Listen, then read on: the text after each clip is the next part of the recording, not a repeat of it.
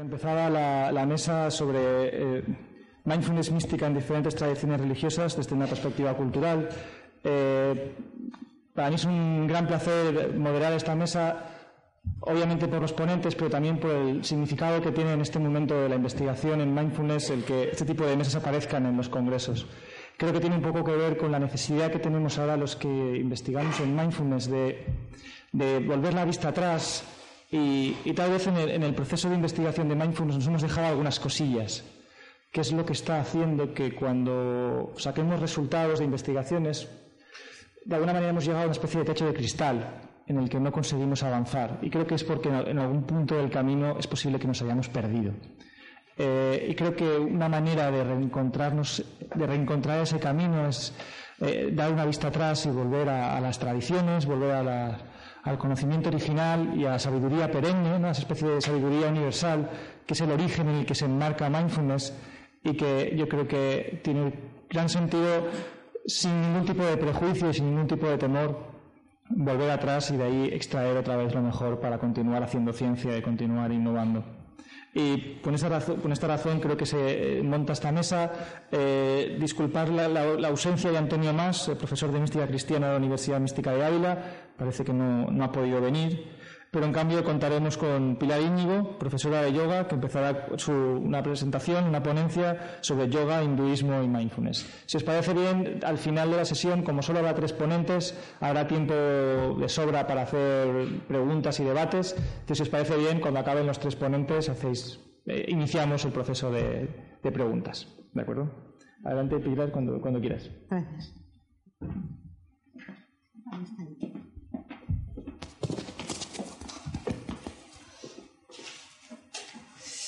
Bueno, yo con vuestro permiso me voy a bajar. y si os podéis acercar mejor, ¿no? Porque quizá estamos muy dispersos y siempre es bueno, vamos a hablar de, mística y, yo creo que es bueno que, nos, que, estemos más juntos, que formemos una única energía de grupo, haciendo honor a, lo que vamos a hablar, si, si os parece bien.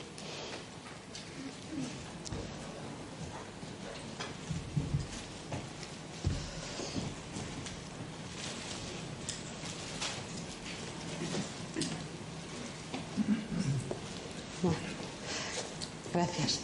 Bueno, al hilo de las palabras de Usías, al que personalmente le doy las gracias porque él fue el que me, mostró por primera vez mindfulness, hoy me he presentado, él no lo sabía, pero le, recuerdo con mucho cariño porque lo escuché con mucha claridad y dije, ojo, mindfulness me ayuda a integrar, ¿no? Porque yo hasta entonces tenía rechazo. Los que venimos de la tradición, porque decimos mindfulness, mira, una palabra que se han inventado. Pero gracias a Usías comprendí que, juntos somos mucho más y, esto es una gran apuesta. Entonces, eh, cuando hacemos, practicamos mindfulness, una de las características que se dice mindfulness es descontextualizarlo de la tradición, de la espiritualidad, ¿no? por aquello de no generar rechazo. Pero lo cierto es que cuando uno practica, cierra los ojos y pone atención plena en el momento presente, quieras o no, se va a encontrar con la mística, se va a encontrar con, preguntas, se va a encontrar y va a querer saber más. Entonces yo creo que es importante que la tradición, la tradición hinduista, la tradición budista, la tradición cristiana, el hombre siempre ha buscado el, conocimiento y siempre ha buscado respuestas. Entonces los que estamos en mindfulness pues, sepamos beber de la tradición, sepamos ir a los textos, sepamos eh, colmar nuestra sed cuando la práctica nos lleva a saber más. ¿no? Eh, me ha resultado bastante complicado en 15 minutos eh, hacer miles de años de, historia del hinduismo, ¿no? porque los orígenes están en el 3.000, 4.000 antes de Cristo, como ahora veremos. Lo voy a intentar y lo he hecho un poco en Power, así un poco visual, para que os quedéis pues, con esas fuentes que por supuesto ahora no, no, vamos a profundizar en ellas, pero que sepáis que están. ¿eh? Y que cuando abrimos un texto de Upanishad o, de los Vedas o de los Yoga Sutras de Patanjali, nos están hablando de mindfulness, nos ayudan a entender más cuando, cuando nuestro, nuestro yo hace preguntas. Bueno, Primero, mística, sabemos lo que es mística, ¿no? Mística es el misterio, viene del griego esa unión del alma humana con lo divino, pero vamos a llamarlo como queramos, vamos a llamarlo X, con lo que no conocemos, con lo que nos trasciende. En el hinduismo a esta experiencia mística se le llama samadhi, en el budismo nirvana, en el cristianismo el éxtasis cristiano, ¿no? que hemos leído a veces a Teresa de Jesús y a Juan de la Cruz.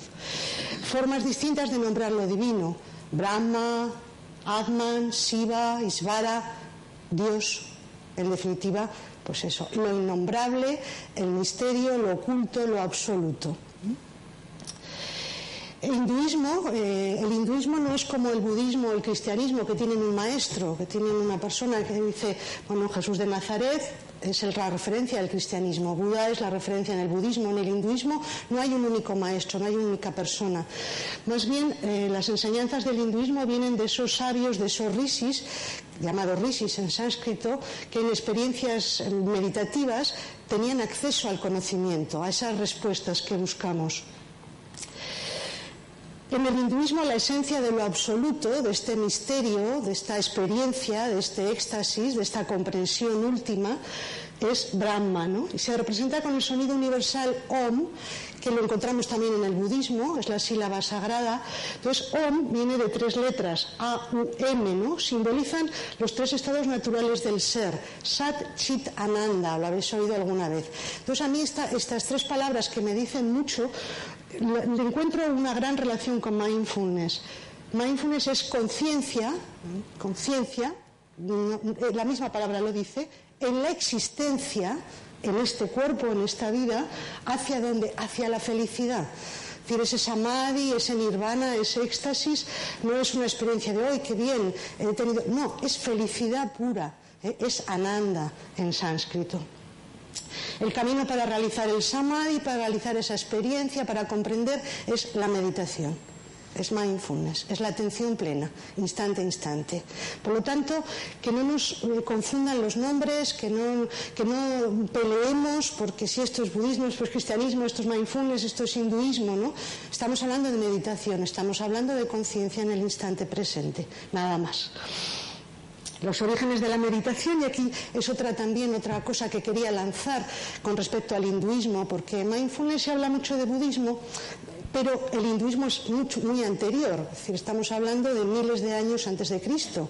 Entonces, hay unas civilizaciones y unos restos arqueológicos, porque como necesitamos la evidencia, que esta, cita de este arqueólogo británico Sir John Marshall la utilizamos tanto los que venimos del mundo del yoga como los que venimos de, los que vienen del budismo. Es decir, es una estatuilla que se encontró sedente, en postura de meditación, en actitud introspectiva, con las piernas cruzadas. Se considera que es en muchas interpretaciones, el dios Shiva o un ser humano en postura de meditación. Entonces, los orígenes de la meditación se remontan más o menos 2600 antes de Cristo, 1800 antes de Cristo. Esto creo que es importante reconocer que el hombre siempre ha buscado y ahora seguimos buscando y ya creo que vamos encontrando. Bueno, Mohenjo-Daro es, esta, esta, ciudad. En esta, en esta cultura, cultura dravídica, es la cultura que había en India antes de, la invasión de los arios. ¿no? Entonces, esta cultura es muy curiosa, porque las excavaciones arqueológicas han demostrado que no eran ciudades fortificadas, eran ciudades circulares, que vivían en comunidad. No hay representaciones de caudillos, de guerreros, sino que hay flores, juegos, fiesta se practicaba el culto a la diosa, a lo femenino. Yo creo que es algo que en estos años, miles de años, hemos perdido. No el culto a la mujer, cuerpo mujer, el culto a los valores de lo femenino, ¿eh? que es pacifismo, que es amor, que es entrega, que es comprensión, ¿eh? como una madre. Entonces, eh, aquí en esta pequeña charla de 15 minutos, creo que en estos momentos estamos volviendo a estos orígenes. Espero que así sea, que hayamos integrado todo. Todo se funde en este arte, el deporte, el amor, la diversión, la espiritualidad, forma parte de la vida cotidiana. Eso es lo que pretendemos con mindfulness. Pretendemos vivir felices. ¿Cómo se vive felices? Viviendo aquí y ahora, en este momento, en este instante.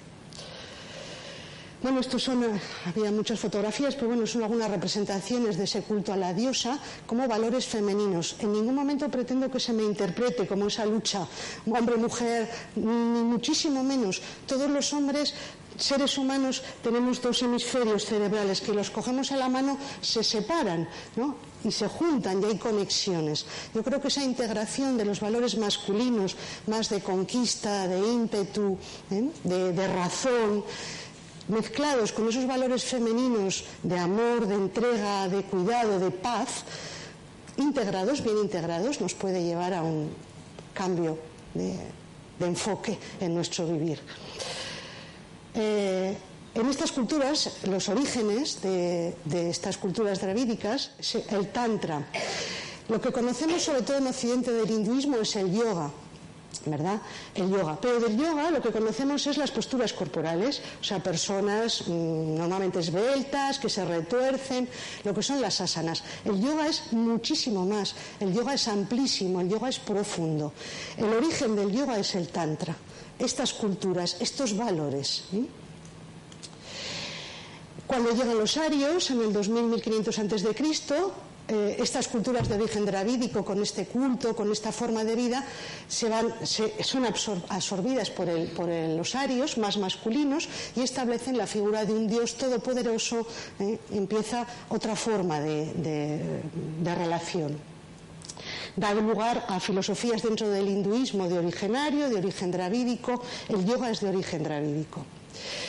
Como os he dicho, cuando practicamos mindfulness pedimos más, queremos más, y Ausías lo ha recordado, nos falta algo, nos faltan las fuentes. Las fuentes son los textos. Estos maestros rishis que en la India recibían la revelación la transmisión era oral, de maestro a discípulo, pero hay un momento determinado en que se empiezan a escribir estos textos. Entonces, hay textos que, proceden de lo revelado y textos que proceden de lo que se escucha. Entonces, ahí también eh, tenemos distintos textos que os los voy simplemente a nombrar. ¿eh?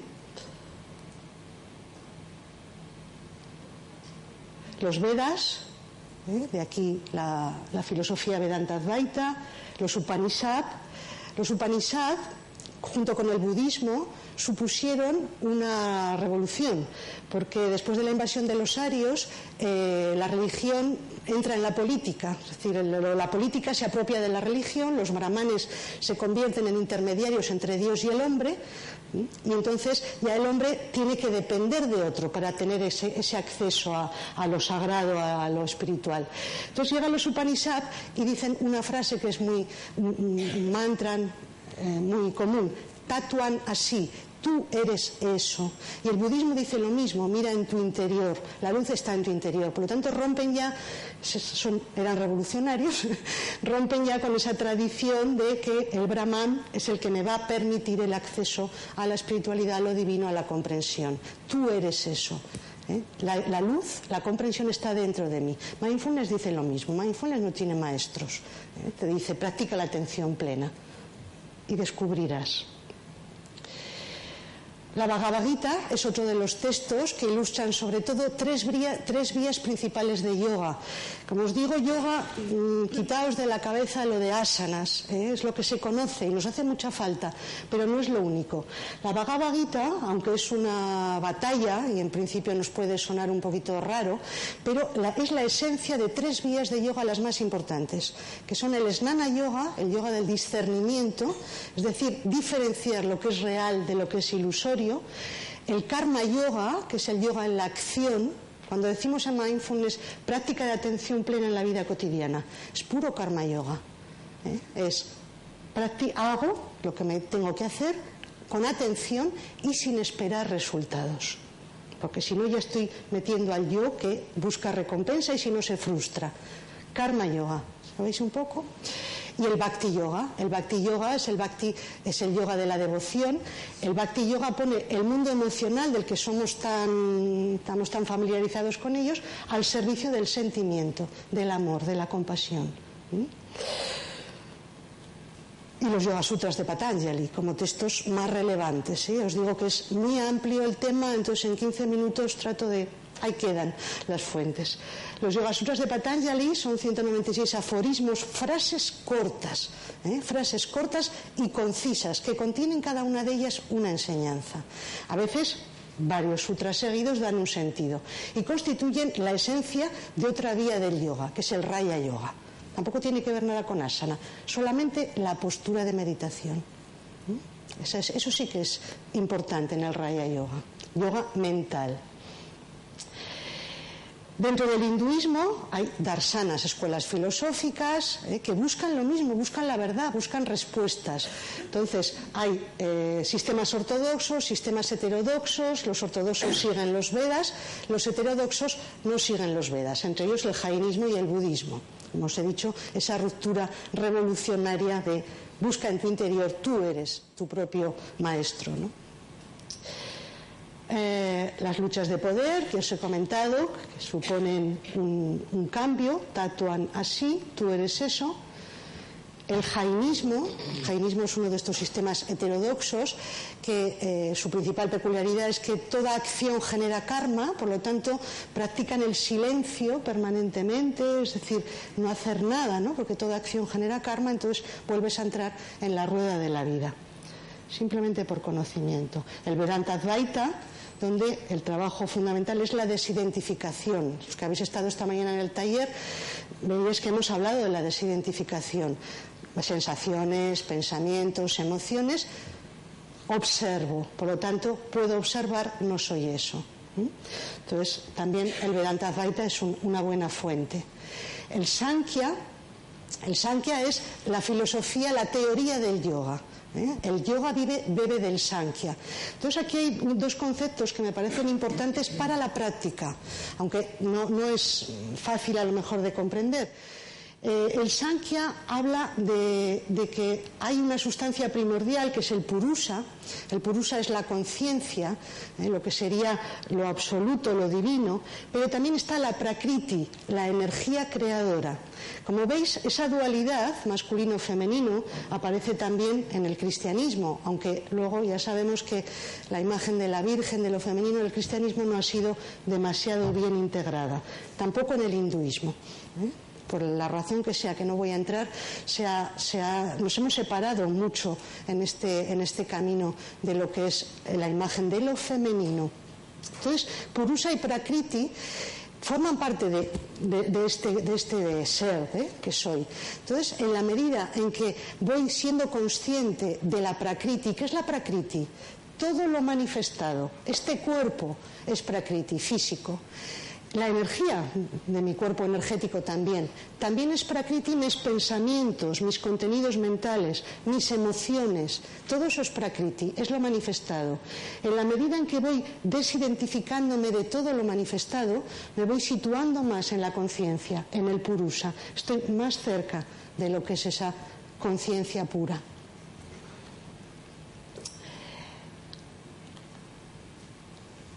Os digo que esto es importante referente a la práctica, por lo menos a mí me sirve, si voy reconociendo todo lo que no es purusa, si voy reconociendo lo que es lo manifestado, mi prakriti, puedo desidentificarme. Como no me puedo desidentificar es si me creo que soy mi cuerpo, que se va a morir, si creo que soy mis emociones o soy mis pensamientos. ¿eh? En la medida que puedo desidentificarme, separarme un poquito, puedo soltarlo y ser realmente conciencia. Entonces, eso que es lo manifestado, esa energía manifestada, tiene tres cualidades, se manifiesta de tres formas. Tamas, que es la inercia, la pereza. Cuando mi cuerpo está cansado, no tengo ganas de nada, ¿eh? tengo un estado tamásico. ¿eh? Puedo poner nombre a lo que siento. Tamas, pereza. Puedo poner nombre, puedo reconocerlo, puedo desidentificarme. Cuando mi mente, eh, mejor, cuando mi estado emocional es de desánimo, no tengo ganas, desmotivación, estoy emocionalmente desde, en un estado tamásico. se relaciona con el mundo mineral. Rajas, rayas, es la otra cualidad de la prakriti. La mente es rayásica. Por eso, luchar contra la mente, es decir, voy a parar mis pensamientos, es batalla perdida. Porque la mente se mueve hasta cuando estamos durmiendo. La mente es rayásica. darnos cuenta de eso nos ayuda mucho porque nos quita culpabilidad, nos quita enfado, de es que no puedo, no puedo parar, no puedo parar, no puedo parar. Es rayásica, vamos a aceptarla, vamos a comprenderla. Y todas las prácticas, todas las prácticas que hay en todas las tradiciones van a detener el movimiento de la mente, al silencio. Ahora lo veremos con Patanjali y otra, cinco minutos, y otro estado de la prakriti es sattva, es el estado de equilibrio, de relajación, de concentración, que, en el que yo me reconozco cuando puedo estar unos instantes en ello. ¿Entendéis? Es decir, son cosas que nos ayudan a entendernos. Bueno, vuelta a los orígenes, en el mindfulness hemos recuperado el cuerpo, ¿no? Cuerpo, en el Vedanta, todo esto no existe, no es importante. Mindfulness nos dice, el cuerpo nos sitúa en el presente, vuelta al cuerpo, vuelta al origen. En el cuerpo también hay espiritualidad. No es el depositario de los demonios, de las tentaciones, no es algo a superar, sino es algo a integrar. Van Liesberg, por ejemplo, dice que el alejamiento que hemos tenido estos miles de años de estos valores femeninos ¿eh? y de nuestra propia existencia terrenal y corporal es la causa de la crisis de valores que hay en estos momentos. Bueno, es una teoría. El Tantra y el Yoga, como os he dicho, bueno, el Yoga, acabo con esto, el Yoga es uno de esos seis sistemas filosóficos del hinduismo. Lo que hace al yoga muy especial, muy, muy especial, es que nos da una praxis, nos da una metodología para acceder a ese conocimiento. El Sankhya es teórico, el Vedanta es también teórico, pero el, el yoga nos da unas pautas algunas vías de yoga que os he nombrado, sobre todo para quitar la idea de que el yoga es las posturas retorcidas y que yo no puedo hacer yoga porque tengo el cuerpo duro. El yoga no es eso, el yoga es muchísimo más, fijaos unas cuantas, que hay muchas más, las más importantes. Mindfulness sobre todo bebe del hatha yoga, postura corporal y pranayama, control de la respiración. En el yoga de Patanjali, fijaos, cerrar un momentito los ojos, un momento los ojos, por, interiorizar cuatro sutras, los cuatro primeros sutras de Patanjali. ¿Eh? Es una cosa breve y concisa. La comprensión no es con la mente, la comprensión es desde otro espacio. Dice Patanjali en el primer sutra del primer libro, ahora empieza el yoga. Ahora empieza el yoga. Dos, el yoga consiste en suprimir los movimientos de la mente. Punto. Tercero, de tal forma el que contempla se establece en su propia naturaleza, en su naturaleza real. Y cuarto sutra, dice Patanjali, en caso contrario, me identifico, se identifica con los contenidos de la mente. Abrid los ojos, fijaos, son cuatro sutras que dice, cuando el silencio de la mente se hace, me descubro a mí mismo, lo que soy. Cuando no hago el silencio y mi mente rumia y rumia, rumia, lo que hago es identificarme con esa rumiación. ¿Se ve un poco? Bueno. Los ocho angas, como os decía, una metodología y acabo ausías, los ocho angas son ocho pasos. Qué casualidad también el Buda habla del octuple sendero. Es decir, todo es lo mismo, no nos separemos, vamos a unirnos. Yama y niyama son los principios éticos. En mindfulness hablamos de amor incondicional, de compasión, de ecuanimidad. Yama y niyama. No vamos a entrar, se puede ir a las fuentes. Tercero es asana, postura corporal. En la mesa, de la mesa 12 hablaremos de la praxis del yoga. ¿eh? Si tenéis ocasión de venir, profundizaremos en estos temas. Asana es la postura de meditación, es la única que se describe Patanjali, la que nos ayuda a centrarnos, a detener el movimiento de la mente. Pranayama es el control de la respiración que os voy a decir, la respiración es la base de todas las prácticas meditativas. Dharana es la concentración, la mente se enfoca, ya no se distrae, y de ahí ya accedemos a Dhyana, que es la meditación, y Samadhi, la iluminación. Ocho pasos, desde una ética. ¿Mm? Aquí os he puesto, aquí esto ya no os lo hago, pero fijaos, son otros sutras, otros textos, que dice, se obtiene el control sobre la mente mediante el esfuerzo asiduo y el desapego. ¿Qué nos dice mindfulness? Mindfulness dice, practica, la práctica, Contra más práctica, más avanzo. Y el desapego, la desidentificación.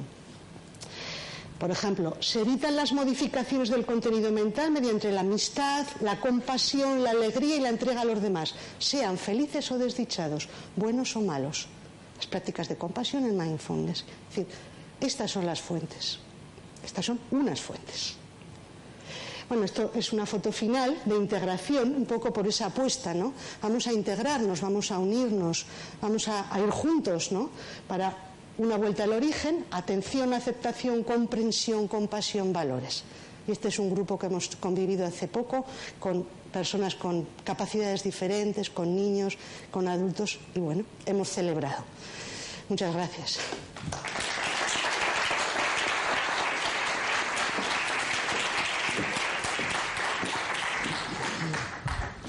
Muchas gracias, Pilar. Eh, a continuación hablará la profesora María Teresa Miró, profesora de Psicología de la Universidad de Laguna y una de las pioneras en la investigación en mindfulness en el Estado español, que hará una presentación alrededor de mindfulness, religión y evolución cultural, que sin duda será de gran interés para todos.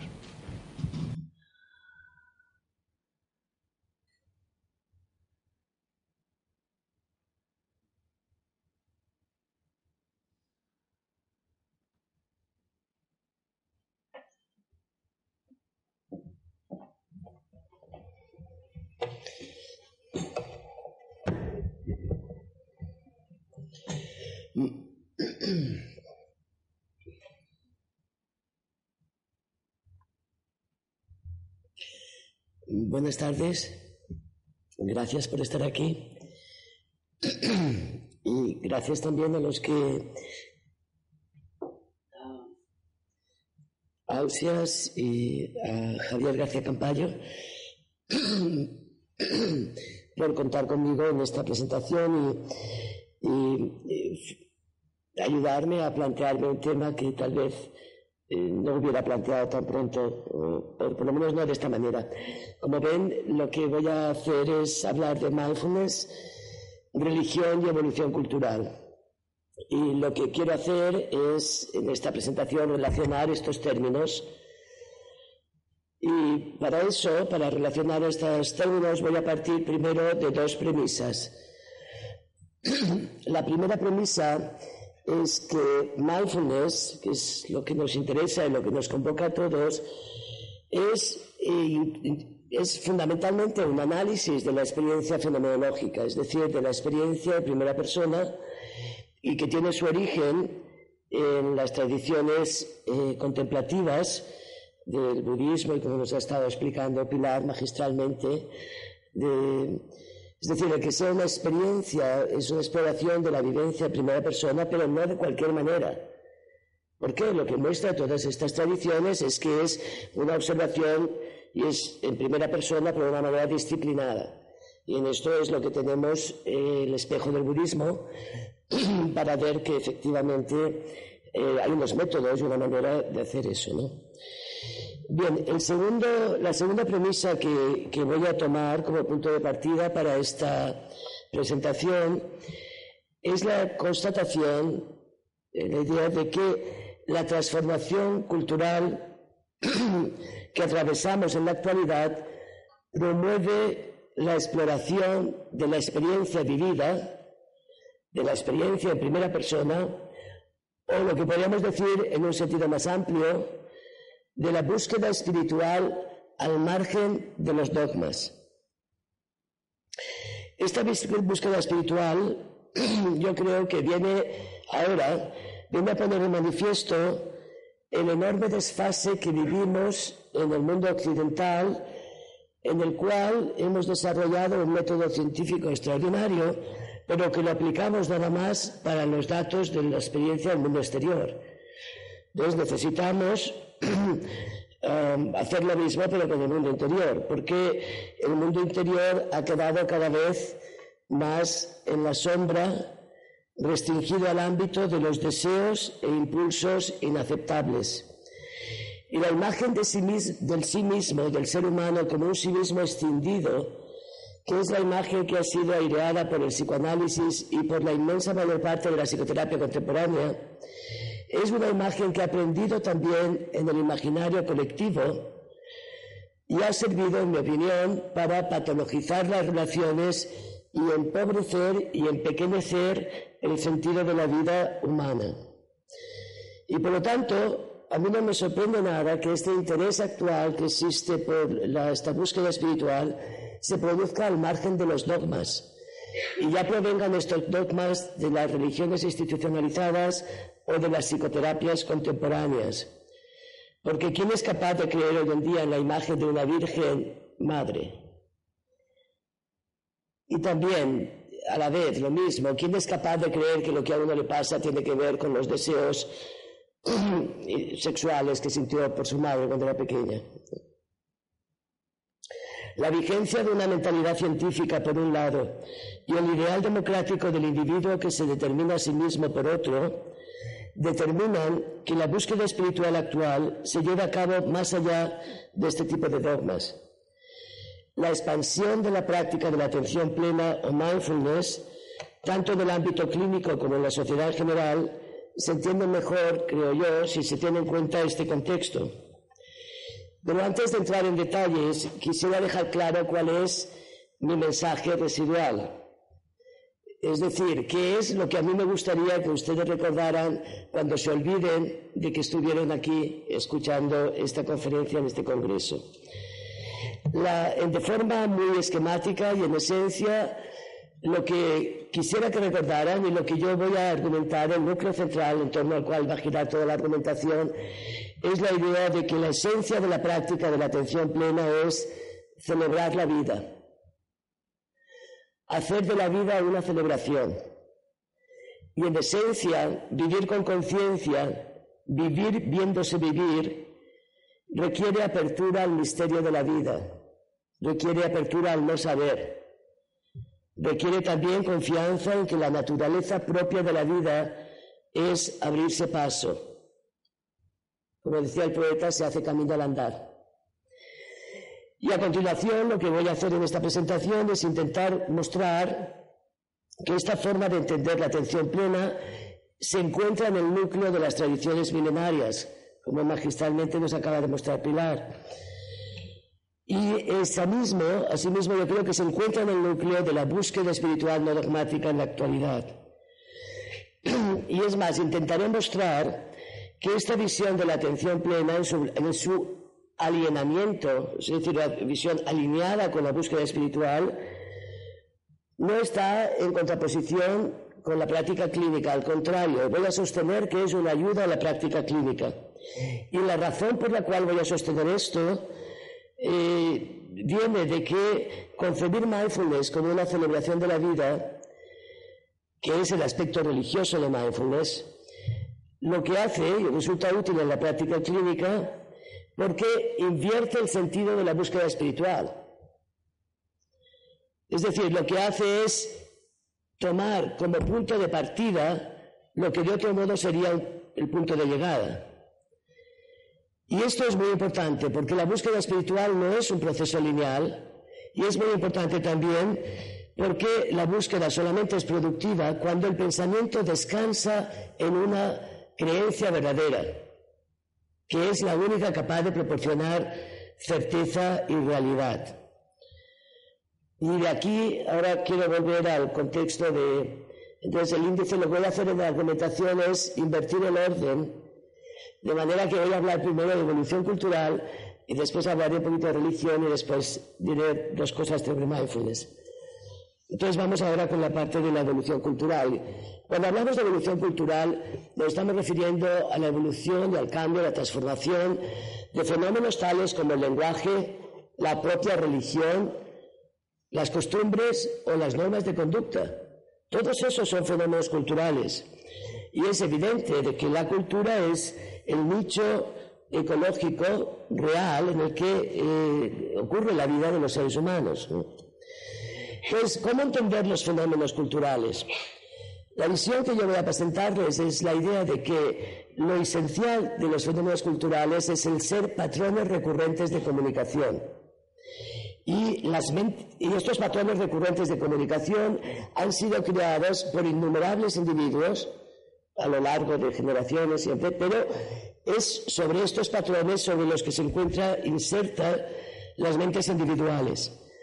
Por ejemplo, en el acto mismo que estamos haciendo aquí, en el acto mismo en que yo estoy utilizando esta lengua, el castellano, para dirigirme a ustedes, en el acto mismo de utilizar la lengua, está sucediendo que yo utilizo la lengua como algo subsidiario, tengo una atención subsidiaria de ella, mientras de una manera focal estoy atendiendo a lo que quiero decirles. ¿Vale? De manera que yo tomo de la cultura un instrumento que considero relativamente fijo y estable como es el lenguaje, como es la lengua que estoy utilizando, y a través de ella yo estoy expresando lo que quiero expresarles en este momento, ¿vale? Ahí hay una relación de conciencia focal que es mi conciencia focal en estos momentos está centrada en el mensaje que quiero comunicar y a la vez, al hacer eso, estoy dando, por supuesto, el conocimiento que yo tengo de la lengua castellana para comunicar eso, ¿vale? Bien, ¿qué pasaría si la relación entre conciencia focal, de aquello que soy consciente focalmente, y versus lo que soy consciente de manera subsidiaria, cambia? Por ejemplo, si en lugar de estar hablándoles en castellano, estuviera utilizando el catalán o el inglés, lo que estamos haciendo aquí sería diferente. Y mi conciencia de esto es también, ¿no? Bueno, donde quiero llegar con todo esto es que lo interesante de entender los fenómenos culturales como patrones recurrentes de comunicación nos ofrece un hilo conductor para entender el momento en el cual nos encontramos en la actualidad, es decir, para encontrar, para entender nuestro presente de nuestra evolución cultural. Y este hilo conductor es el hilo que ofrece el seguir las transformaciones en la conciencia producidas por las tecnologías de la palabra.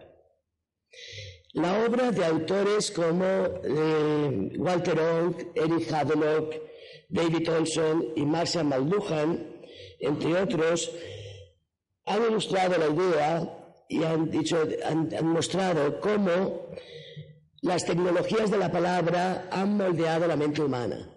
Es decir, como decía McLuhan, esta es una frase de McLuhan, dice, moldeamos nuestros instrumentos y después los instrumentos nos moldean a nosotros. Por ejemplo, antes de la ah, invención del alfabeto griego que hizo posible la tecnología de la palabra, que es la escritura, no era posible tener un sentido de sí mismo como una identidad separada del resto del grupo. Tampoco existía una noción de mente, como algo diferente del cuerpo. Y de hecho, hoy parece claro que el cambio que consideramos como la emergencia de la mentalidad racional fue una consecuencia de la tecnología de la escritura. No hay tiempo aquí, no tenemos tiempo para entrar en los detalles de esta fascinante historia, que es la historia de cómo las tecnologías de la palabra han cambiado y han transformado la mente humana. Pero solo quiero mostrar los cuatro grandes periodos que vale la pena diferenciar en esta evolución, que es la comunicación oral, la comunicación escrita, la comunicación impresa y la comunicación electrónica. La comunicación oral es natural, porque venimos al mundo preparados para hablar, la espontánea, se aprende sin esfuerzo. En cambio, todo el resto de las tecnologías son artificiales, en el sentido de que requieren un esfuerzo para aprenderse. ¿no? Pero vamos a ver ahora, a ver aquí, pueden ver, a lo mejor no lo pueden ver, pero a lo mejor sí lo pueden ver, ¿no? Es, esta es una, una diapositiva que muestra la proporción, digamos, respecto al peso de estas distintas tecnologías, la palabra de las que estoy hablando. La primera cifra está equivocada, no es 1700, no es hace 1700 generaciones, sino 17.000 generaciones. Emerge el hombre moderno eh, y empieza a desarrollar el lenguaje. Bien, todos los hombrecitos, las figuritas estas de hombrecitos que hay ahí representando todas estas generaciones, ¿vale? Era el peso de la oralidad, simplemente humana, ¿no? Las que están en una en un gris un poco más oscuro al final, las tres filas del final, los cuatro es, hace 300 generaciones inventó la, escritura, ¿vale? Hace 35 generaciones se desarrolló la imprenta. ¿Vale? Y lo que tenemos al final en color es lo que es la fase de la comunicación electrónica. Es decir, lo que es la comunicación electrónica, el punto clave es justamente este, el maridaje del lenguaje con la electricidad. Desde el momento en que se inventó el, telégrafo, que es la primera vez en que los sonidos, letras pudieron ser transmitidas a través de la línea ah, eléctrica, hemos entrado en una proporción. Entonces, el telégrafo, en 1910 el telégrafo, el teléfono, la radio, la televisión, el fax, la electrónica, los peces, los estar siempre conectados en la red, etcétera. Estamos, es decir, si lo ven aquí, lo que está claro es que la progresión, la aceleración de los cambios a través de estas tecnologías es extraordinaria, ¿no? Es decir, apenas ahora los tecnólogos de las comunicaciones apenas tienen tiempo para programar lo que llaman la obsolescencia, que es programar cuando el aparato quedará obsoleto. Bien, desde el punto de vista de la realización de la conciencia, lo interesante es destacar que cada tecnología de la palabra conlleva una vivencia diferente del espacio, del tiempo y del sujeto. De nuevo, moldeamos nuestros instrumentos y después nuestros instrumentos nos moldean a nosotros. Por ejemplo, en la Grecia clásica la implantación paulatina de la escritura favoreció que la percepción visual predominara sobre el mundo del sonido en la realización sensorial de la conciencia. Y este cambio del ojo por el oído favoreció la percepción dualista y la concepción dualista de la realidad en la que el mundo aparece como algo que está frente a nosotros. Es el dualismo requiere este cambio del ojo por el oído. Porque si uno está en una conciencia auditiva, como estaban todos los, Vedas y la creación de los Upanishads y todos los textos clásicos, una conciencia auditiva que predomina, no hay separación entre dentro y fuera, cuando estamos en el oído, pero cuando estamos con el ojo, el mundo aparece como algo que está frente a mí, ¿no? De igual manera, cuando la lectura se convirtió en una actividad silenciosa y solitaria, gracias a la extensión de la imprenta y a la mejora de la tipografía y a las técnicas de edición de libros durante los siglos XVII y XVIII, se fue imponiendo una concepción de la naturaleza como si fuera un libro abierto que podía ser comprendido y sometido a un orden estable, racional y lineal. Y de todas las formas de nombrar los desarrollos tecnológicos, yo prefiero esta expresión de la comunicación electrónica eh, porque muestra justamente esto, de que lo que surge es con el maridaje del lenguaje con la electricidad. En los medios, como hemos visto, no ha dejado de sucederse desde la invención del telégrafo, que es justamente este maridaje. Y esto ha convertido en una realidad la idea de McLuhan de que vivimos este cambio, estos medios convierten nuestro planeta en una aldea global.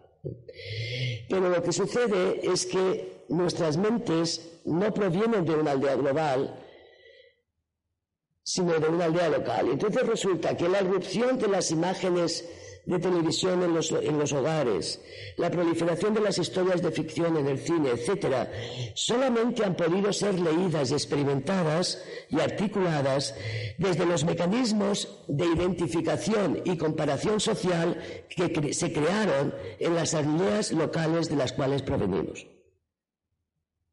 Resulta asombroso darse cuenta de que apenas existe investigación empírica sobre el impacto de los nuevos medios sobre la organización sensorial y la conciencia.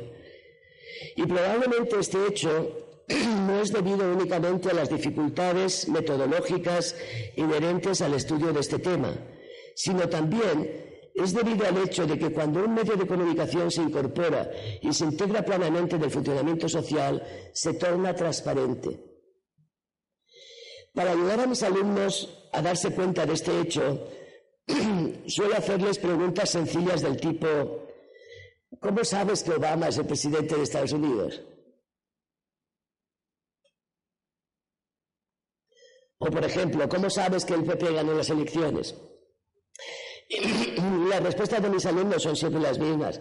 dicen, porque lo vi por televisión o por internet o lo leí en la prensa. Las respuestas apuntan siempre a un medio de comunicación u otro, lo cual no tiene mucha importancia. Lo que tiene importancia es la pregunta. porque les ayuda a pararse y ver que la ecología en la que vivimos hoy es una ecología de los medios de comunicación, que se han vuelto transparentes y apenas reparamos en ellos. El punto relevante aquí reside en darse cuenta de que todo el conocimiento proporcionado por los medios de comunicación es indirecto y está mediatizado por el medio. Y probablemente, sostengo yo, este hecho, en este hecho, en esta realidad, tiene su origen la sed que experimentamos hoy de conocimiento fenomenológico directo y en primera persona. Aunque los nuevos medios facilitan algunas cosas, también dificultan otras. Y paradójicamente, las tecnologías que tanto facilitan la comunicación a la vez también la dificultan. En la actualidad contamos ya con algunos estudios serios que están poniendo de manifiesto que se está produciendo un incremento en la soledad en este mundo tan interconectado. Por ejemplo,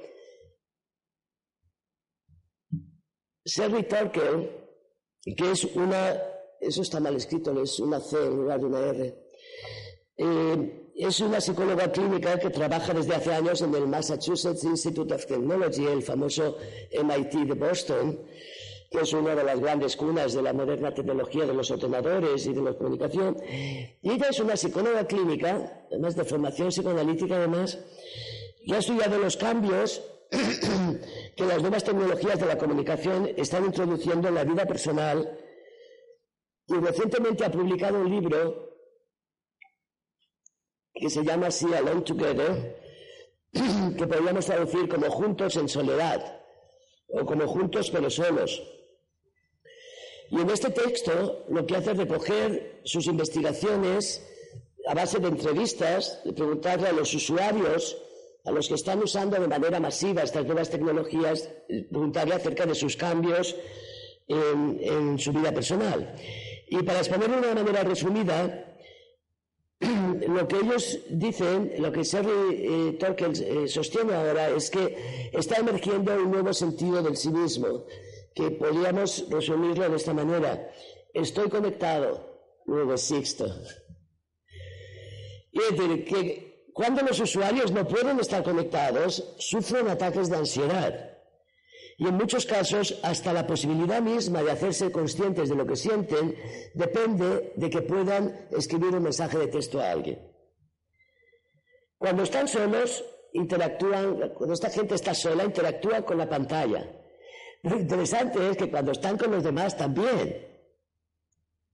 Entonces, esto es el fenómeno al que se tal que llama juntos pero solos, o juntos en soledad. Sí. Tengo cinco minutillos. Ok. Es decir, el estar todos no significa que nos sigan pendientes de la pantalla, ¿vale? En resumen, vivimos un momento extraordinario de nuestra evolución cultural en que los cambios tecnológicos están sucediendo a una velocidad asombrosa y eh, y hay una sensación de vértigo y de aceleración de estos cambios y, en consecuencia hay también una necesidad de parar y de conectar con los valores eternos que no cambian. ¿no? Y esto es lo que nos lleva a la cuestión de la religión. En la religión yo quería decir eh, cuatro cosas, pero las cuatro cosas que quiero decir tienen que ver con eh, un texto que recomiendo encarecidamente a todos los que tengan que ver algo con mindfulness, es el texto de William James que se llama Las variedades de la experiencia religiosa. Porque James en este texto hace un análisis de la experiencia religiosa extraordinario y además lo tiene en castellano. Y lo que eh, James señala como la clave de la experiencia espiritual es esta sensación de presencia de un poder amigo superior y que la clave del poder, desde el sentir, que no importa cómo, cuán, mal pueden ir las cosas en un momento dado, si uno está en conexión con este poder, puede sentir que la vida va a encontrar, se encuentra en manos de un poder con el que podemos confiar plenamente. Bien, em, para terminar con la cuestión también es que James señala, es un texto maravilloso, porque leyendo, esto, pueden decir, bueno, todo lo que nos están vendiendo mindfulness y todas estas cosas nuevas, realmente no han entendido los clásicos. Están vendiendo como novedades, cosas que siempre se supieron y solamente que nos hemos olvidado. ¿no? La sorpresa más grande es que este poder se llega sin hacer nada. Se llega solo con que nos relajemos y soltemos todo el lastre, dice William James. Bien, y para concluir, lo que yo quisiera decir sobre mindfulness es, aquí tienen unas tendencias de las publicaciones con revistas especializadas en mindfulness. Lo que pueden ver es que en los últimos años, del 2000 hacia acá, ha habido un incremento de publicaciones especializadas extraordinario. ¿no? y está claro que mindfulness están investigando ahora con los métodos científicos, etcétera, etcétera. Pero volviendo a lo que yo hablaba antes, la pregunta, digamos, mindfulness se ha intentado vender, o, bueno, se ha planteado el aprendizaje de mindfulness, eso, como un aprendizaje, y como el aprendizaje de una habilidad. Entonces, esta idea del aprendizaje y del proceso, que es la idea más extendida en psicoterapia y en toda la psicología, vendemos, hablamos de mindfulness como si fuera cualquier otra habilidad psicológica. Realmente no es. Es decir, si yo, lo digo porque yo llevo muchos años haciendo cursos de entrenamiento en mindfulness y últimamente he llegado a la conclusión de que esta imagen hay que desecharla. No se aprende mindfulness. No por lo menos en el sentido tradicional, porque esto es lo que estas imágenes lo que hacen es eh, mantener este sentido de búsqueda espiritual, de que es algo a lo que hay algo a lo que tengo que llegar, hay algo que está mañana, hay algo que sucede tal. Y si esto se empieza a practicar así, esto no se puede cortar. Entonces, la, manera de salir de este bucle autorreferente del cual no se puede salir después es no entrar en él. Y no entrar en él es hacer de mindfulness una celebración de la vida desde el inicio. Muchas gracias.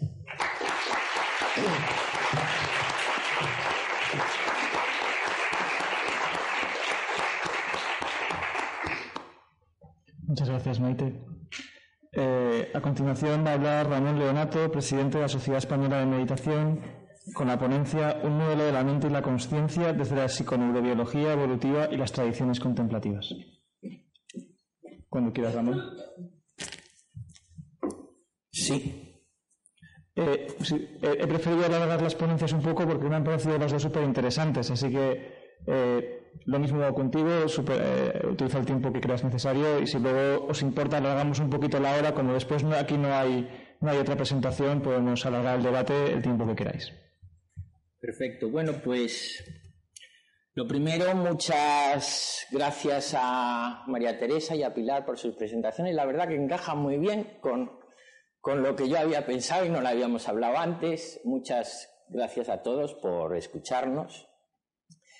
Em, y bueno, muchas gracias a los organizadores. Yo la verdad es que esta mañana se me ha alegrado el corazón al ver en esta sala eh, un montón de gente escuchando enseñanzas prácticas que yo de alguna manera em, quizá estoy un poquito en desacuerdo con María Teresa en lo de que no se puede aprender. Bueno, no se puede aprender como un aprendizaje como el que se aprende en matemáticas o es una maestría. Entonces, por eso están los maestros, porque es un arte, es poesía.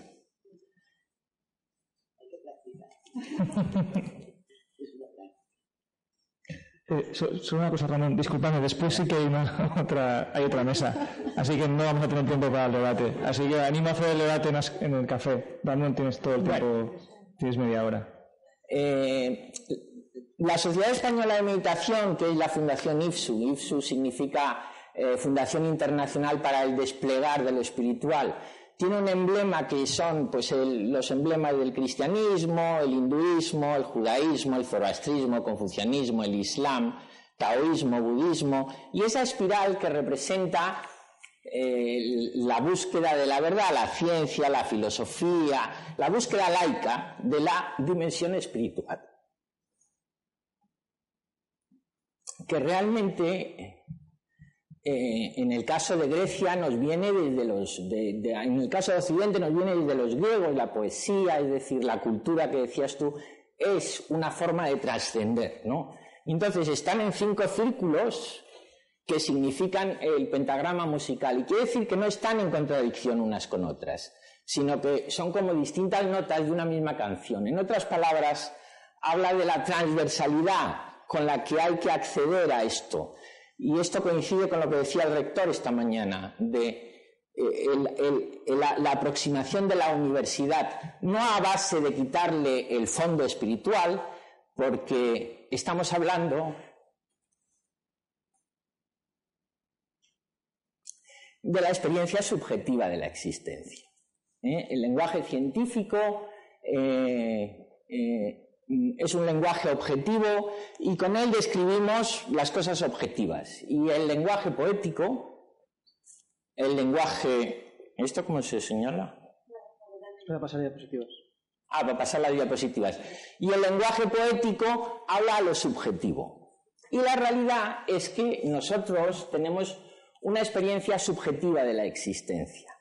Y el mindfulness, todas las tradiciones espirituales, eh, y, todas las todo lo que busca esa trascendencia, eh, realmente lo que busca es esa, experiencia subjetiva. Y la experiencia subjetiva de la existencia la tenemos, tiene las siguientes características. Nos percibimos a nosotros mismos como una identidad, como un yo que siempre es el mismo. Obviamente a los ocho años nos levantábamos por las mañanas con unos pensamientos y unos quereres, y a los catorce con otros, y a los veinticinco con otros, y así sucesivamente. Cada día se puede decir que se despierta un yo, pero hay algo en nosotros que nos dice que, que somos el mismo yo, somos un algo que es lo mismo. Bien, la pregunta es, ¿qué es eso que hay en mí que es siempre lo mismo? Quizá incluso que ni nació ni murió. Luego, también nos experimentamos como que decidimos cosas. Decir que decidimos cosas quiere decir que experimentamos que ese yo decide sobre su evolución. Porque si decidimos y decidimos libremente, pues decides hacer esto o aquello o aquello o aquello y de alguna manera vas, estás, tu evolución está en tus manos. Ahora, ¿qué parte es la que decide libremente? Porque no son los patrones heredados. Por ejemplo, yo nací en Madrid, mi padre era del Madrid, me llevaba al Santiago Bernabéu, y yo, si el Madrid pierde, me guste o no me guste, contra el Barcelona, pues me jode. ¿Qué quiere decir esto? Que yo ahí no soy libre. Pero de la misma manera que se me dispara ese patrón del fútbol, todas las cosas que te gustan, que te disgustan, que te alegran, todas esas cosas son parte de la mente condicionada. Y es que la mente condicionada es una cosa y luego la mente es otra. Ahora en la ciencia se empieza a hablar, empiezan a hablar algunos, ¿eh? gente muy respetable como Roger Penrose, gente como este Robert Lanza que habla del biocentrismo, pero se empieza a considerar la mente como una parte de la ecuación. Y realmente la mente es una parte de la ecuación. Esto lo voy a dejar para luego. La mente es una parte de la ecuación porque la evolución, es decir, tú estás aquí, porque se ha producido un proceso evolutivo.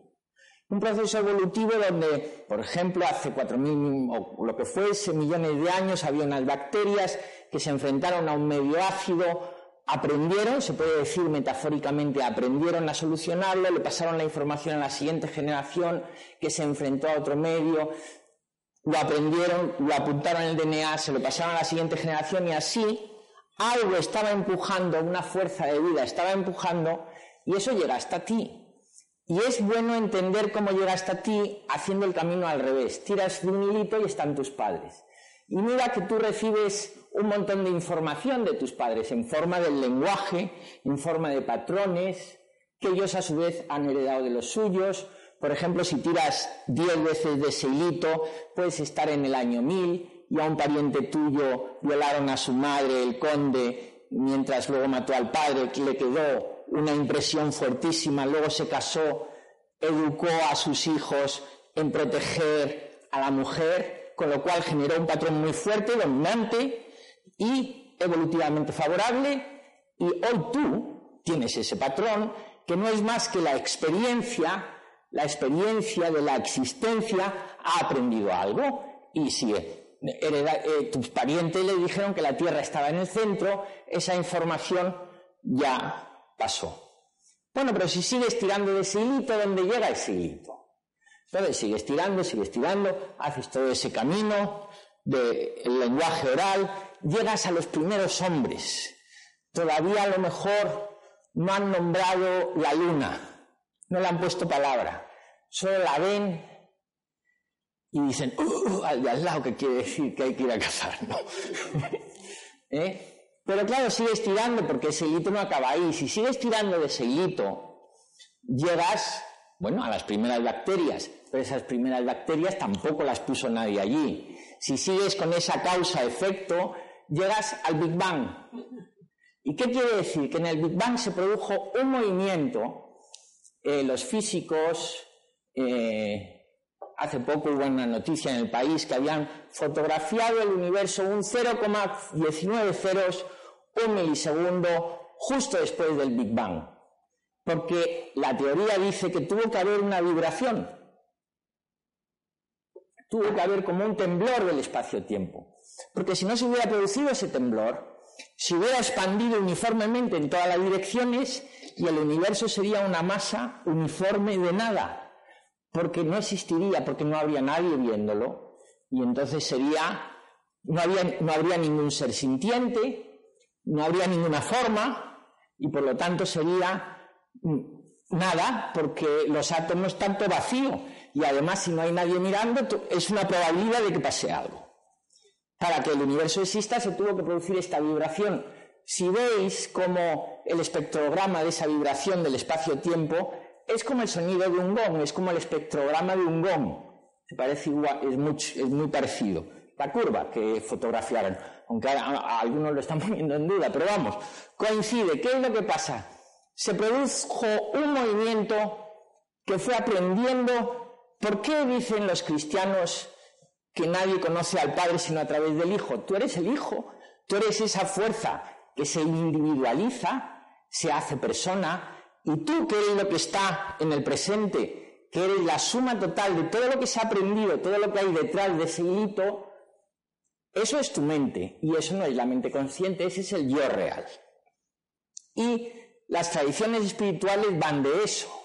Van de que te hagas uno con el yo real. Porque si no, hay que tener en cuenta que nosotros vivimos la vida en ciclos de 16 horas. Es decir, nos levantamos por las mañanas, y hay solamente tres áreas. Hacemos cosas, pensamos cosas y sentimos cosas. Son los tres yogas, karma yoga, jnana yoga, bhakti yoga. Eh, y no hay otra cosa con respecto a lo que es la existencia subjetiva. Y luego te duermes y desapareces. En realidad vives solamente un día. Pero ¿qué es lo que pasa durante el día que vives? Bueno, pues que te levantas y te despiertas a unas memorias, a unas cosas que te dices a ti mismo de ti mismo, a unas memorias que tienes de tus circunstancias y proyectas esas memorias de tus circunstancias en tus circunstancias donde hay personajes. Esto no sé cómo se apunta. Bueno, donde en tus circunstancias hay personajes. Conviertes eso en el centro de la existencia. Eso, ese saco de memorias, primero, no lo conoce nadie, nadie lo comparte, nadie nunca lo conocerá. Segundo, no existe. Es un reflejo, es como un reflejo de las experiencias pasadas, pero no tiene ninguna existencia. No podemos ir a él. A nadie le importa porque todo el mundo cuando se levanta hace el mismo mecanismo. Empiezas una serie de conversaciones internas con los personajes de tus circunstancias, normalmente para decirles mentiras o quererles manipular o imaginarte a ti mismo como alguna Cleopatra o Superman y quererles convencer de algo, les quieres convencer de tus creencias. En otra palabra, estás construyendo una identidad falsa. Esa identidad falsa con la que te identificas cada mañana y que solamente tiene un día para vivir, es el pequeño yo y lo que los antiguos llamaban el diablo, porque es el que nos lleva por la calle la amargura a todos. La identificación con eso es, y y entonces el camino del yoga, pues, mm, está basado en aplicar a este día una disciplina. Una disciplina que, bueno, pues, por ejemplo, mm, decíamos antes de, de los clásicos, ¿no? Todas las tradiciones espirituales, en realidad, lo que buscan es salvarte de ese diablo. Lo puedes llamar salvar el perdón de los pecados, salvarte del pecado, lo puedes llamar el sufrimiento, las cuatro verdades nobles de Buda, el sufrimiento está ahí, se debe a que cada mañana te levantas geriendo 40.000 cosas, que codicias, tiene solución, es el octuple camino. El octuple camino habla de una de las cosas muy importantes que hay que hacer, que es desarrollar ciertas competencias básicas de la mente. La capacidad de concentración o de introspección, es decir, y entonces eso sí se aprende. ¿eh? Son competencias básicas de la mente, la capacidad de visualización, competencias que se han perdido mucho en esta sociedad precisamente porque los niños ya no se tienen que imaginar un coche para jugar. Eh, lo, lo tienen ya todo imaginado y con, hace todos los ruidos que tiene que hacer. Y entonces, por un lado, hay esas competencias básicas, pero luego hay toda la dimensión espiritual de lo que en realidad quieres es encontrar cuál es la verdad de tu yo. Hay un esquema de la mente que es este. Voy a utilizar este mejor porque la mente, mm, nosotros tendemos a pensar en la mente como si la mente no tuviera una existencia física, sino que la mente es como, como huecos en el vacío. Los pensamientos como que no tienen una existencia física. O el producto del cerebro, pero no tiene. Bueno, la mente tiene una existencia física. La mente es el universo. Esto es una propuesta nueva que os estoy haciendo, pero vamos.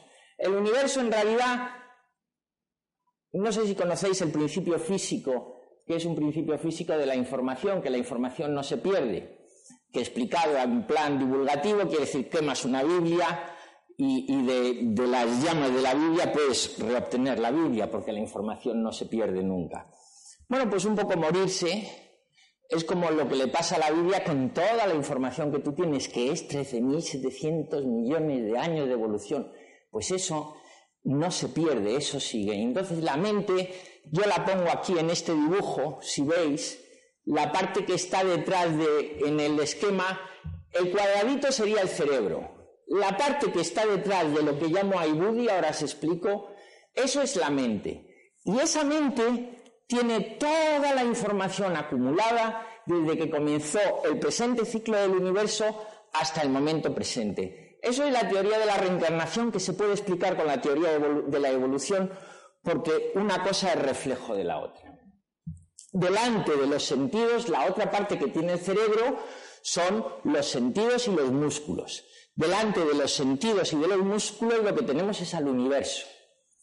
Y la mente se relaciona con el universo, nosotros nos relacionamos con el universo porque nos entra información a través de los sentidos y respondemos con los músculos. Por ejemplo, nos dicen hola, me entra la información y yo respondo moviendo los músculos del lenguaje articulado y digo hola.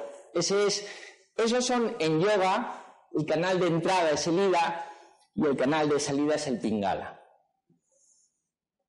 Eh, la mente, toda esa información de la mente no está en el cerebro.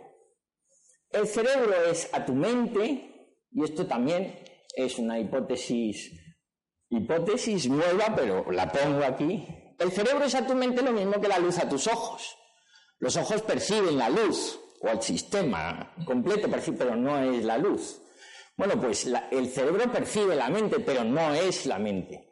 La mente es información que está además manifestada, es una manifestación física. Los físicos no la han medido todavía, pero ya con el tiempo estoy seguro que la medirán es información que está en forma de energía muy, muy sutil, más sutil que los neutrinos.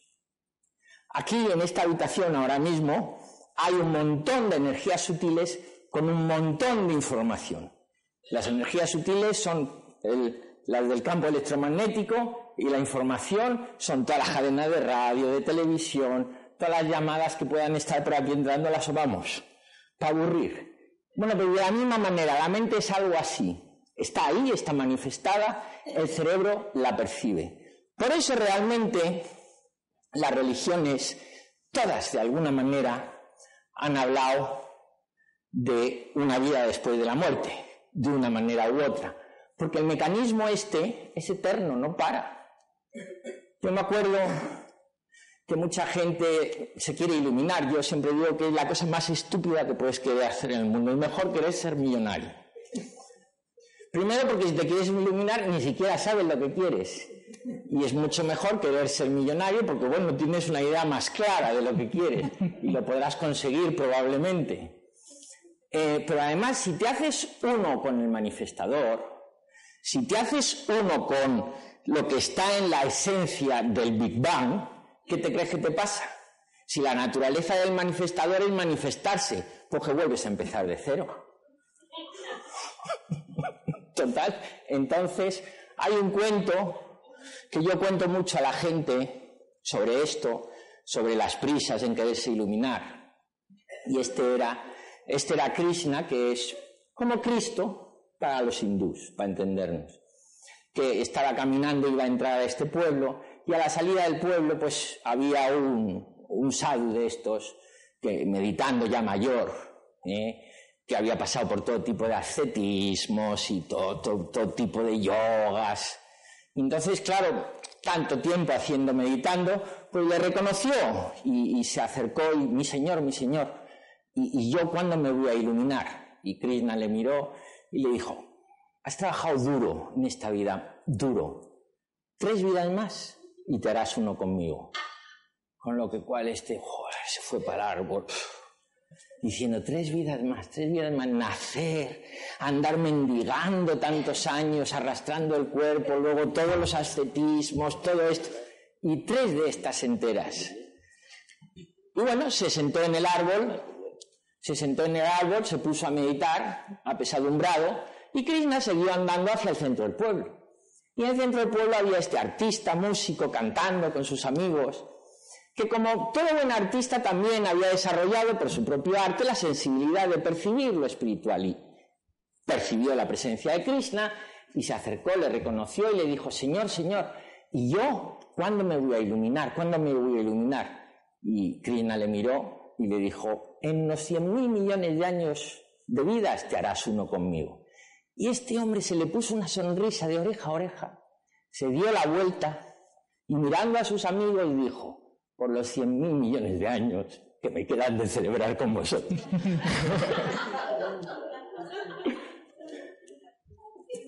y se iluminó. Eso es como termina el cuento. y en ese momento se iluminó. Bueno, pues la mente, si seguís este esquema, la mente, el cerebro, el cerebro simplemente es una cosa que queda condicionada. ¿eh? Os voy a poner un ejemplo, por ejemplo, en ese esquema que tenéis ahí. Necesito beber. Y ya yo creo que con esto termino, porque si no, no os quiero aburrir. Si veis, tú imagínate, primero acordaros que tú te levantas por las mañanas y tienes 16 horas para vivir. Tú te crees que tienes más, pero en realidad solamente tienes 16 horas para vivir. Porque ese, ese, mecanismo que se ha despertado por la mañana va a desaparecer por la noche y lo que va a aparecer al día siguiente va a cambiar, va a cambiar con la experiencia que ha tenido, se reestructura por la noche y tú no estás a cargo. Dice, ¿de qué estamos a cargo? ¿Quién ¿Alguien empuja aquí una sola de sus moléculas? Tú no empujas ninguna de tus moléculas, se mueven solas. Entonces, si las moléculas donde, ¿qué es lo que empujas tú? ¿Qué tanto esfuerzo haces? Quizá por eso James dijo, pues si no hay que hacer nada, si, si ya es un que, es decir, si funcionar, funciona solo. Es simplemente un tema de tomar conciencia, de darse cuenta. ¿no? Por eso decía Jesús, sois testigos.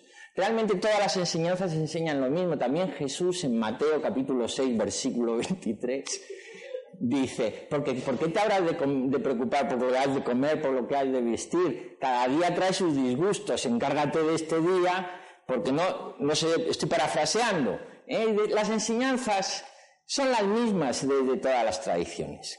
Bueno, el caso es que tú te levantas un día con ese yo que tiene 16 horas para vivir y bueno, vas andando por la calle y de repente ves, pues por ejemplo, a tu novia andando sonrientemente con un chico ¿eh? por la calle, cogidos de la mano. Entonces eso es información que te entra por los sentidos y entonces entra por los sentidos, se compone en otra zona de la mente que vamos a llamar chita, caja de memorias. La parte son cuatro triángulos. La de la izquierda, manas, podríamos decir, es el sistema sensomotor. Es un esquema básico que se puede complicar mucho, porque la de abajo, chita, es la caja de memoria, digamos, la de la derecha, budi, podríamos, la traducción podría ser intelecto, y podríamos poner todos los tipos de intelectos, pero vamos a llamarla de momento intelecto y vamos a considerarlo solo la capacidad de análisis, de analizar los pros y los contras. Y Ahankara es la identidad, que no es el ego, porque el ego es todo ello. Ahankara es, pues podrían ser, pues como los del enneagrama, los distintos tipos, los procesos de identitarios. Entonces, tú te entra la información por los sentidos, se compone en la caja de memoria y entonces eso tira de memorias. Reconoces a tu novia y dices, ¿y ese que va con ella quién es? y eh, una vez que tú una memoria puede tirar de otras y de experiencias previas y se hace un paquetito de información del que parte puede ser consciente y parte subconsciente. Puedes haber estado oliendo un olor a bocadillo de calamares que ha conectado con una memoria de que tu madre te llevaba allí cuando estabas triste y está y ese paquete de información está ahí aunque tú no eres consciente de él y va a Billy, va al intelecto. ¿eh? que en la parte consciente lo que hace es analizar los pros y los contras de la situación y eso se lo manda a Hankara, que es el hacedor, la identidad, porque es el que va a mover los músculos, es el que va a utilizar los músculos para responder a la situación. Y entonces es la sensación más de mayor identidad que todos tenemos. Yo soy mis músculos, yo soy el que decide levantarme o no de la cama.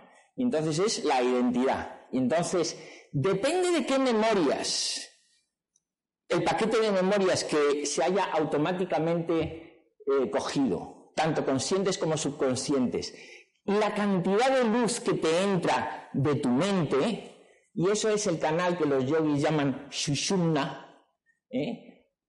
Que es, es decir, se puede decir que en el universo material, de la misma manera que en el universo material están los soles y las estrellas, y en definitiva la historia del universo, porque si tú miras al cielo lo que ves es la historia del universo, por eso los astrofísicos la saben describir, porque mientras más lejos miras más tiempo pasó, pues tú tienes la misma historia del universo individualizada, convertida en conciencia personal.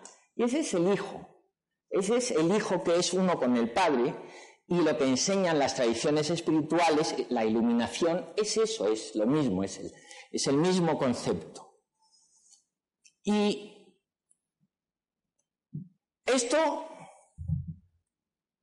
esto no lo voy a explicar porque si no sería mucho, y esto se puede aprender eh, no como se aprende un libro, se puede hacer en una sola vida y es muy fácil porque se hace en 16 horas. No es la disciplina, la disciplina de las prácticas de meditación es la espina con la que te quitas otra y tiras las dos.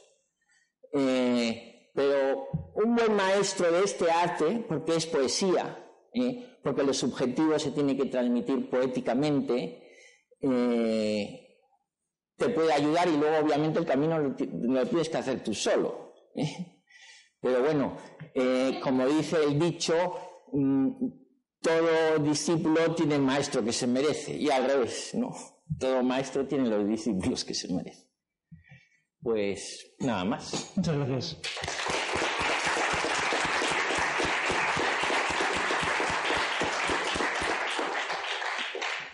Nos queda tiempo para un par de preguntas, así que si alguien tiene alguna duda para los ponentes esta impactante mesa.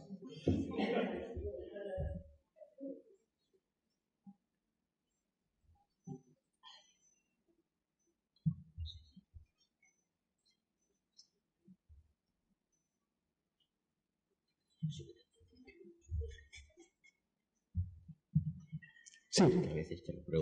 Espera un momento que te acerquen el micro y así lo podemos escuchar todos.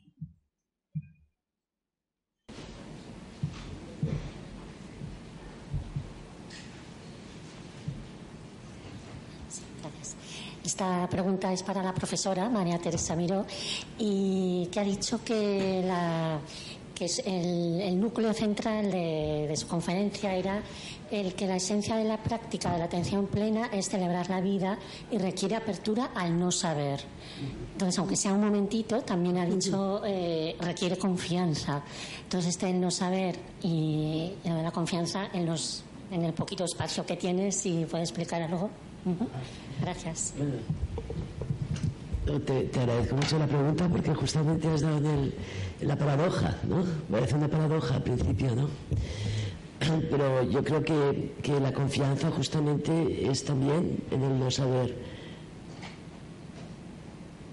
Es cuando tú confías verdaderamente, no confías en lo que sabes, confías en que lo que no sabes también irá bien.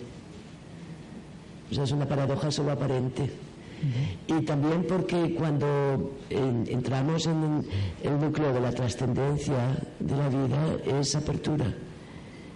Y esto es también en la práctica, es lo más delicado, el entrar verdaderamente en la apertura presente, el estar verdaderamente abierto, quiere decir estar sin poner nada por parte de uno, ¿no? Gracias. Muy buenas. ¿Una pregunta?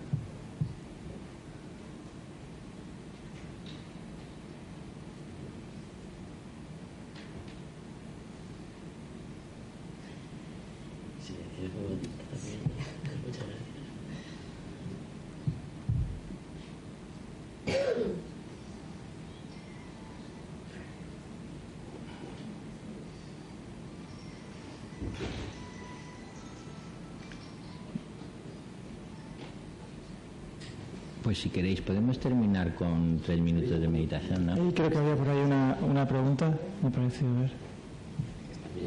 Sí, Fernando. Sí.